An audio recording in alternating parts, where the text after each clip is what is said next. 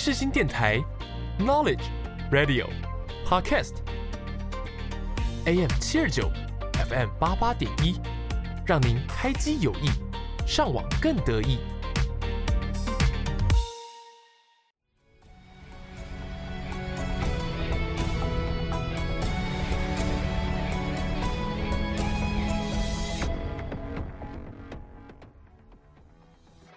欢迎大家来到影剧历史面面观。你以为这又是一堂催眠的历史课吗？No No No！我们将会使出浑身解数，让你享受影剧，认识历史，一起发现剧中的巧思，讨论时事。就让我们开始吧。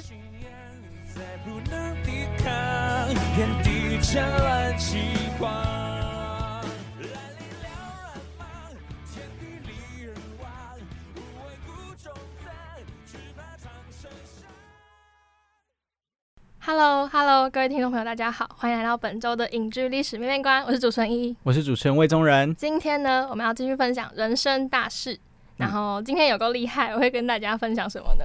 噔噔。这个噔噔噔是指 这个背景音乐是嗯，就是这人生大事，那它就是一个丧葬业为背景的嘛。那今天我就会来跟大家介绍那些比较欢快，然后比较特别的丧礼文化，那就是非常有名的前几年在那个各大平台流行的黑人抬棺，然后我会跟大家详细的比较介绍一下它的来由，以及它延伸出来的其他丧礼文化。对，然后后面也会提到我们台湾在地的。开心丧礼文化，对，大家可以期待一下。好，那呢，我们就一起期待一等一下要跟我们分享的关于开心的丧礼吧。那就先让我们进入到下一个单元，来跟大家分享，在这部电影里面，除了上集跟大家分享到的部分，还有哪些让我们印象深刻的环节吧。让我们进入到下一个单元，你点了没？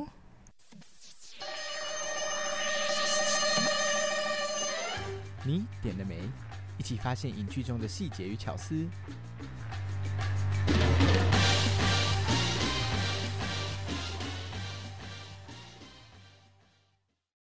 Hello，欢迎大家回到影剧历史面面观。我们的 Podcast 呢会在每周六的十二点半在各大平台更新。嗯，那我们的这个贴文呢，会在当周节目更新前，然后呢，跟大家预告一下我们当集节目要跟大家分享什么。那也欢迎大家呢，在这个贴文底下跟我们留言互动分享。对，然后不要忘记追踪我们的粉砖，追起来，追起来。我们的 IG 呢账号是 MSD 底线 History 底线，然后 FB 呢就是影剧历史面面观，来多多跟我们互动，听起来，听起来。那这一集的你点了没呢？就是来跟大家分享一些关于这部电影里面呢，我们比较印象深刻的，可能是画面，可能是剧情。好，那依照惯例呢，我先自己 Q 我自己，由魏宗仁开始跟大家分享这一集印象深刻的部分。Q，好，那呢，呃，我觉得除了上集跟大家分享的部分啊，其实，呃，这一个，嗯，电影里面有一些设定我还蛮喜欢的，比方说这个。关于那个小孩子哪吒这件事情，对，然后还有这个他的那个他那个爸爸，就是这个我们的主角，哈，他呢就是孙悟空的角色，所以大家可以知道他们在这个过程中啊，就一直在斗法，然后来斗智，我就觉得还蛮有趣的，就是我还蛮喜欢这个有点带入那个的设定，然后包括呼应到那个他被压在五指山下这件事情，嗯，就是还蛮好笑的，就会让你觉得嗯很喜欢这个。带点这个国风又有点新奇的设定，它为整个这个电影呢增添了更加浓厚的这个氛围，然后还有一点点小趣味的部分。好，那我想要跟大家分享，就是呃，其实朱一龙大家这个演员，我不知道大家熟不熟悉，他算是呃中国大陆的流量明星，就很意外，他竟然就是会。接还有出演这一部作品，还有这样的一个角色，而且我自己觉得他本人以前在其他影视作品中比较少演那种地痞流氓的形象，他都是比较演那种贵公子或者是那种比较清冷的男生的角色。那可是他这次我觉得他演的也是真的蛮接地气的，而且不会让你觉得说有一种端着的感觉，然后跟小女孩互动也非常的自然。所以我自己觉得这一部戏就是让我非常惊喜的，就是朱一龙这位演员对，然后他演示的嗯。男主角，然后在戏里啊，就是他痞的同时，可是也不会温柔，就是要要痞又要温柔嘛，这个角色。然后我觉得他那个度拿捏的很蛮好的，还有包括他跟他处理他跟父亲的关系那种尴尬，然后我觉得他也是拿捏的蛮好的，所以我觉得我还蛮喜欢他诠释这个角色。对，以后还蛮期待他的其他作品的，就不是走那种同样路线。我以我一直以为他是就是一直演那种差不多的路线，没想到。还是蛮多，他他还是蛮多有突破性的角色。嗯，我觉得我蛮认同一一讲的这个，因为以前也看过一些就是朱一龙的作品，因为大家知道，就是我非常非常喜欢追剧，尤其是陆剧。那我觉得这次他的演出真的是给我蛮惊喜跟新奇的感觉。他就跟你在看那个《当男人恋爱时》看到里面的邱泽，你就很难想象，哇，这跟以前演偶像剧的邱泽是同一个人吗？而且我自己觉得他是怎么说，真的是整个人造型跟气质都差很多。他有些人就是，如果你演不同剧，可是他那个就是他，只是说他那个，假如说他原本有一百趴，只是他的比例变到七十趴，加了三十趴别的东西。但朱一龙，我自己觉得我可以，我我自己会认为他真的算是巨抛脸。就他那个整个造型一变，然后整个讲话方式，然后人物人物的言行举止一变，就是真的差蛮多的。我觉得他可以说到变了七十趴以上，我自己觉得，就跟他平常以往的形象，还有他平常出席活动，对我自己觉得就是，嗯，真的就是蛮惊喜的，对，也蛮开心的，对，嗯。那除了就是关于朱一龙这个非常突破性演技的部分呢，我觉得在这整部电影看完之后啊，还有一个让我一直很。难忘，然后印象很深刻的部分，它其实不是呃这个剧情面的巧思，但是这个画面不断的出现让我很印象深刻，就是关于人过世之后啊，然后那个四肢不是会僵硬吗？然后他们要努力的帮那个就是死者，然后摆到一个就是让他的四肢去软化，有他用那个毛巾去敷嘛，然后在那边折那个四肢的时候，你就会觉得。对于这样的一件事情很印象深刻，因为其实平常你不太有机会，呃，去接触到，或是我本人啦，我本人就是对于相对来讲，对于这个话题我会比较禁忌一点，所以其实我也不太会去主动关注到这件事情。所以当他今天给我看到说，原来人死了之后，他肢体僵硬，原来是直接用这样就是把它搬的方式，我就觉得他是这整部电影里面让我很印象深刻也很难忘的。就是我会永远那个画面到现在都还在我脑海里，这样，嗯。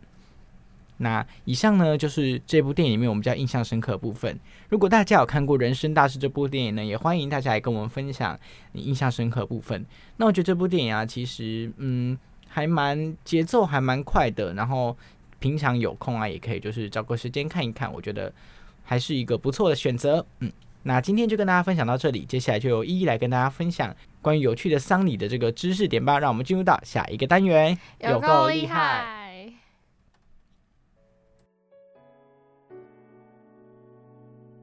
一起看历史，说历史，了解历史，有够厉害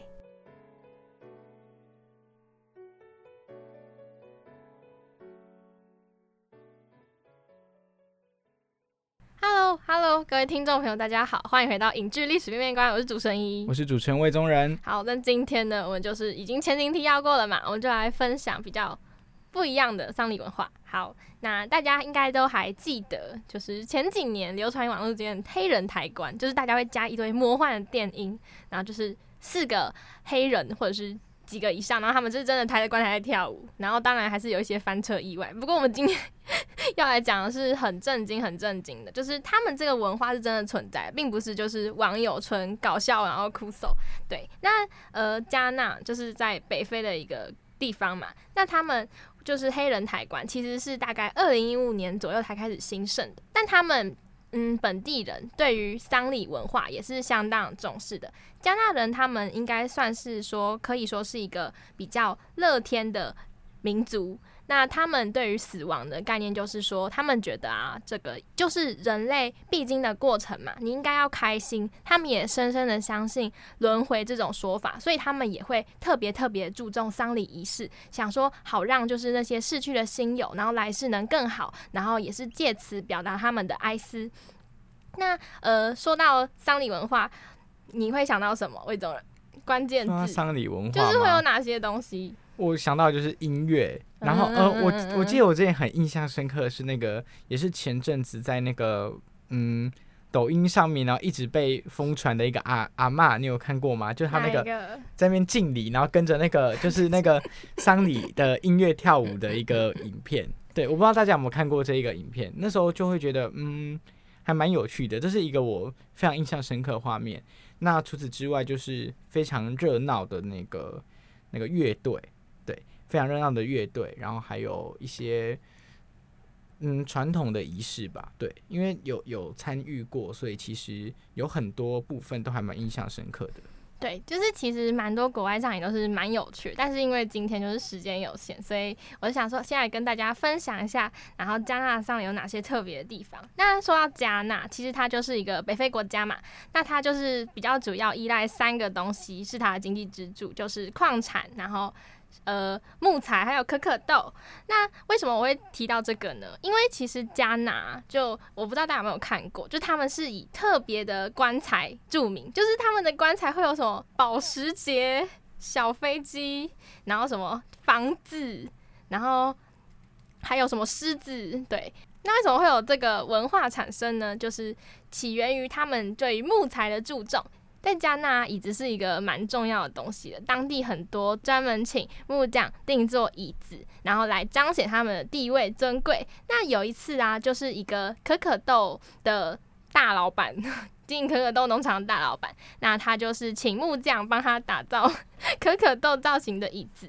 然后，可是结果呢？没想到在中途，就是那个呃，请求木匠帮他定做可可豆。椅子的人突然过世了，然后木匠想说啊，真可惜，所以就把他的可可豆椅子改成棺材。然后之后呢，这个民俗就开始流行，然后加纳也变成了非常大的一个特殊棺材生产国。对，那除了特殊棺材以外，那最有名的就是我们刚刚说的抬棺舞，对不对？那抬棺舞呢，其实一开始就是没有到那么盛大。是因为就二零一五年的时候，然后就黑人抬棺舞的创始人，他那时候其实嗯有在想说，就是怎样可以让丧礼产业更加赚钱、更加不一样。因为以前的加纳可能就是随便请人抬个棺，然后帮他们准备一些食物，然后安排个花束什么的。他觉得这样的生意就是门槛太低，然后谁都可以做，所以他就想了一个办法。然后之后呢，刚好有一个机会来了，然后他就去呃。呃，呼朋引伴，把那把让他伙伴们去帮了一个位高权重的人，然后跳了一次抬棺舞，没想到就是广受好评诶。然后从此以后，就是当地很多人，然后都指定要他们来帮忙跳舞。然后他们现在就是有各种各样客制化，从价格从便宜，然后到很贵，然后都有不同的服务，但他们就是都还是很认真，非常卖力的帮大家跳。然后大家如果有兴趣的话，也可以去看一下那个影片，就是真的非常认真的来跳。可以不要看酷丑版，那酷丑版也蛮好看的。然后就是因为他们的这个行为，然后被疯传到网络上，所以就是大家就是一夜之间就是全部都知道他们这个黑人抬棺舞的存在，对，就一系爆红，然后这样。嗯，而且甚至在那个时候啊，也引起了很多那个商机啊，各式各样的周边商品啊，哦啊相关的什么猫咪抬棺的那种，对啊，都引起了大家不少讨论度。己之力养活了大家。嗯，没错。对，那除了北非以外，我相信大家都喜台湾狼，所以其实台湾也有这种 happy happy 的一个习俗，你知道是什么吗？我想到一个花车，差不多，差不多意思就是钢管女郎，就是脱衣舞。那脱衣舞啊，他们的起源是什么呢？其实我觉得这种民俗的起源都很像，就是其实丧礼它是一个克制化的东西嘛，它没有硬性要求说什么一定要有，然后什么不能有。所以呢，就是传说在某南部、南某南南部，然后一个比较偏僻的地方，然后有一个儿子，他的父亲过世了。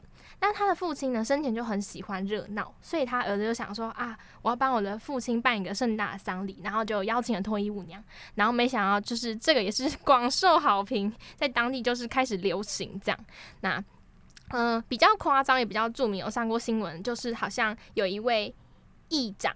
然后他就是在死后，然后他儿子邀请了五十几个脱衣女郎，然后来就是轰轰烈烈把他爸爸送走，这样。那这个脱衣舞女郎有两个说法，就是第一就是呃呃好兄弟他们之间也有学长学弟制嘛，所以你要跳给学长看，让他们开心了，然后就是过世的亲人才能比较顺利，不被欺负。然后另外一个说法呢，就是要分散大家的注意力，就是因为其实失去亲人真的是一件很悲痛的事情。然后可是死亡又是人类必经的一个路程，所以呢，就是应该让大家转移注意力，然后开开心心、热热闹闹的。那对，然后我来介绍一下 脱衣舞。当然，当然就是现在在呃比较。大众的地方是禁止的，对。那以前呢，脱衣舞女郎大概他们会分成三个阶段，然后第一个阶段就是女生他们会穿的很清凉，然后大概是贴身短袖，然后跟热裤出来跳舞。然后第二阶段呢，就是穿着呃比基尼，然后第三阶段是真的脱，以前是真的脱。这样，那当然就是现在，因为会违反善良风俗，所以就都禁止。那其实我们也可以知道，近几年来其实比较没有听过这样的一个丧礼仪式，所以我觉得它也算有点逐渐式微。对，但是可能在其他乡下地方还有，但不可否认的是啊，这个文化对于台湾丧礼而言是非常具有代表性，也非常特别的。而且 BBC 啊，他们还有就是做新闻报道，然后也有相关的纪录片可以参考跟看。那大家就有兴趣的话，都可以去看看啦。嗯，其实我也有，像是呃以前呢，他们会用脱衣舞娘，现在其实很常见的是那个钢管花车，我不知道你有没有看过，就是它真的就是一台车上上面一根钢管，然后会有会有女生在上面跳舞，然后再来就是那个花车后面会有人在那边唱歌，这些都是我可能因为我平常比较呃，可能有比较平常比较常接触庙庙会文化这些东西，无论是钢管舞车或是唱歌的一些车子啊，一直到现在哦，其实都还可以在。呃，各大庙会活动里面看到这样的身影，就如果大家庙会我也有看过，但丧礼好像真的比较少，对不对？我之前有遇过是丧礼，他也是请歌手，呃，就是也是请那种就是演唱会演唱的，对对，他也是在车子后面，然后就很大声的唱歌。但是因为我们家的呃观念比较保守，所以其实那个时候我是就是他们会说要把门窗紧闭，然后不要去看人家，因为他他其实就是在出殡嘛。嗯。可是你光听就知道那个。非常的盛大，因为它非常久的时间，它真的是一台又一台的车子，然后各式各样很热闹的音乐，然后有人在唱歌，这样就是你如果不认识这个文化，你甚至还以为外面是在办什么很热闹的嘉年华之类的。对对对对对。所以其实我小时候对于这件事情非常印象深刻，因为那个时候好像也是在呃我外婆家，然后好像听说是一个有钱人过世了，还是反正地方有钱有势的人过世了，所以。他就是非常非常盛大的这个出殡的队伍，嗯，所以呃，现在这个文化虽然越来越看不到了，但是我觉得大家如果有机会啊，可以去庙会啊什么观察一下，其实那些东西真的都是大同小异的，它就是同一群人在做着这样的事情，嗯。嗯，对啊，所以嗯，其实死亡也不一定要真的就是很难过、很悲伤、很庄严的，然后有各种不同的方式，就看个人的选择跟大家的想法啦。那你还知道哪些有趣的丧礼习俗吗？快来跟我们分享吧。好，那我们就进入下一个单元，就一起来，就一起来，就一起来讨论议题吧。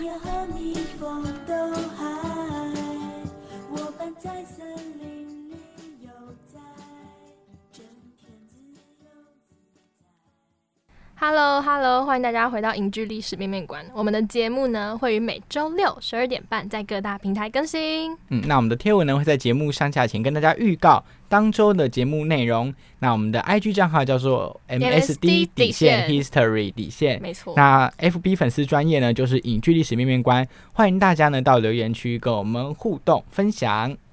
没错，那今天的这个就一起来呢，要来跟大家聊一个比较特别的话题，就是。现在人的这个观念其实越来越开放，你常常可以听到关于生前告别式这件事情，甚至在这部电影里面，人生大事啊，它就有这样的一个情节。嗯，对。但是对于传统的观念来讲，提死这件事情其实是比较忌讳、比较禁忌的，所以我们就想来跟大家聊聊，哎，你是不，你是不是有想过你以后呃想要怎么走，或者是你的告别式想要以怎样的形式去呈现？到时候你的子孙，我们的子孙就真的来听，记得来听这一集。对啊，我们已经交代好了。好，那呢，既然是由我在讲，那当然是由依依先开始分享啦。好，就呃，好啦，其实这个计划是我提的，但我也算蛮有心得，因为我的朋友们其实应该也听我碎碎念过。对，就是我的幻想世界啦。我觉得我我如果是我告别式，我应该不会办生前，但我死了会想办。那我 我的想法是，对不起，我没有不尊重任何人的意思，我只是觉得我告别式我会我也是希望大家开开心心的，就是很嗨，可能喝到吐这样。就是我会想办夜店，好，夜店的主轴不变，然后就是可能就会到处都有我吃东西也有我的照片，然后然后 然后喝饮料也有我的照片，然后到处就是我我这一生的布置，什么什么鱿鱼啊炸虾，没有，对不起，就是嗯我的我的嗯比较相关的话，或者是我的口头禅，可能就会贴在墙上布置，然后大家就是点心饮料吃到饱这样，因为其实丧礼一场好贵哦，我觉得。还不如就是肥水不流外人田，然后就那就自己拿那些钱，然后办一办啊。嗯，然后火化可能就我不知道，我会想要火化还是怎样，随便我我我对我的尸体处理没意见，捐出去也可以，如果能用的话。对，然后反正就是我会希望大家很嗨，然后我应该会办的比我的婚礼还好。什么意思？好，那 那我呢？我其实觉得就是可以的话，就是马上火化，然后。不要什么，不用在那边拜拜啊，什么一些有的没有都不要。然后就是，呃，可能是类似啊怎样？可是你这么一个喜呃比较奉信宗教信仰的人，就是你不拜拜不烧香，在你的意识里这个仪式是 OK 的嘛？就是你会不会没有钱，然后被别人欺负？嗯，不会。其实其实我我应该说，我觉得对于宗教文化，我个人是喜欢它的一个呃艺术风格吧。但是对于这种东西。就跟拜拜一样，我其实觉得拜拜是心安，但是我不会拿拜拜当成是一个迷信或是寄托，就是我不会，呃，我是觉得我对他来讲就像是一跟一个伙伴讲话聊天，但是我不会觉得我今天你没有达到的愿望你就叭叭叭就好过分，然后怨天尤人，应该也不是这样，就是说，就是有些人他们会怎么说，我一般也不是说强制要。获得什么？只是说他们心里会很信这个东西，所以你是其实中间还好，你比较欣赏的是他们的艺术风格。嗯，对对对，就是我我自己是偏向，就是我觉得那些繁琐的呃仪式，其实有一部分都是做给人看的。我觉得啦，最主要是自己心安，跟在这个过程中获得一些释怀。所以我觉得其实是让活着的人释怀是最重要的。嗯，那所以如果是我的想法，对对对，如果是我。我应该也是想要办，就是类似茶类似茶会的东西吧。就是那你会在吗？啊，这应该是不不我我我不会有一个人在那边动来动去啦，就是不会有做人偶之类这种环节，顶多可能就是摆一些，就是可能是以前跟这些朋友们的回忆录，然后现场就是可以，那还是会哭啊，可以喝茶水。可是我我我应该说我没有一定要让让它变得很欢乐，只是我希望它不是。走那么传统的，就是呃宗教仪式那些繁琐的习俗，而是大家就像是聚在这个空间里面这样聊聊天这样。我对啊，我死，我想要大家跟我说送啦，不用受苦了，噔噔。然后上面那个贝斯手说，然后这，好赞哦。对，就是类似这样。我觉得我还是会想要欢快风格。对，所以结论就是魏忠人想要就是不要那么传统，但也没有要像我这样那么疯。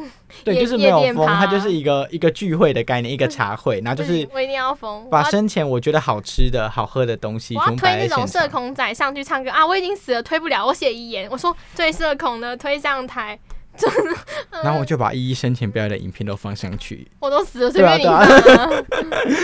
好，那这一集就跟大家分享到这里。对于自己的未来的这个。葬礼或告别式，你是不是有什么想法？跟我们分享，欢迎跟我们分享。你可以先想你的婚礼啦，因为你说你的告别式要比婚礼还有趣嘛，所以你要想你的婚礼怎么无趣，才可以让你的告别式更有趣。如果实在不行，我觉得我们就我就不要办婚礼，我就跟他登记，然后我们拿那个钱出去玩。好的，好，那呢，我们接下来呢就进入到我们下一个单元。哇，你不觉得这很棒吗？这个想法？你说关于蜜月？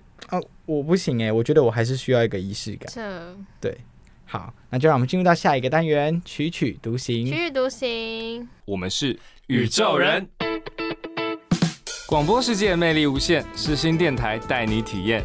你现在收听的是世新广播电台，AM 七二九，FM 八八点一。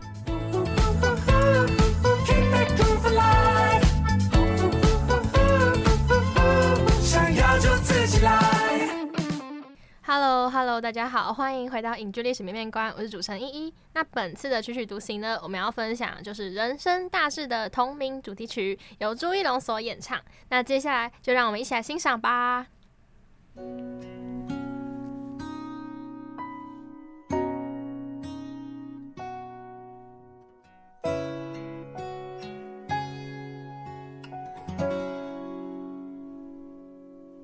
都说人生的路漫漫，可是生死就在一眨眼。都说我们还有很多很多明天，何必忧伤，何必悲观？趁着今夜绽放欢颜，就算路再长梦再远，总会有终点。爱着离合，爱着悲欢，爱着烟火的人世间。对你的眷恋总让我魂萦梦牵。我爱着湛蓝的白云天，爱着晨昏的明与暗。无论命运的坦途沟坎，总有温暖的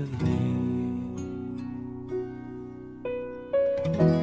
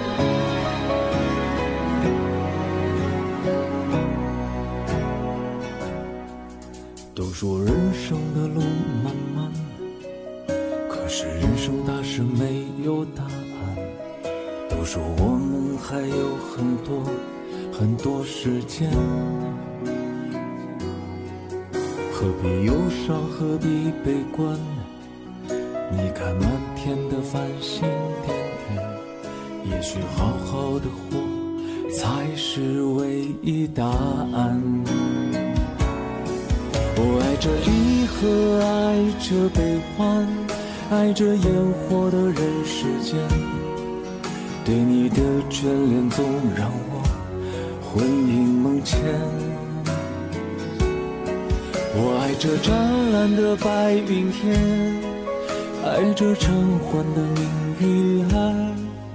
无论命运的坦途沟坎，总有温暖的夜。我爱着离合，爱着悲欢，爱着烟火的人世间。对你的眷恋总让我魂萦梦牵。我爱着湛蓝的白云天，爱着晨昏的明与暗。无论命运的坦途沟坎，总有温暖的夜。无论命运的坦途沟坎，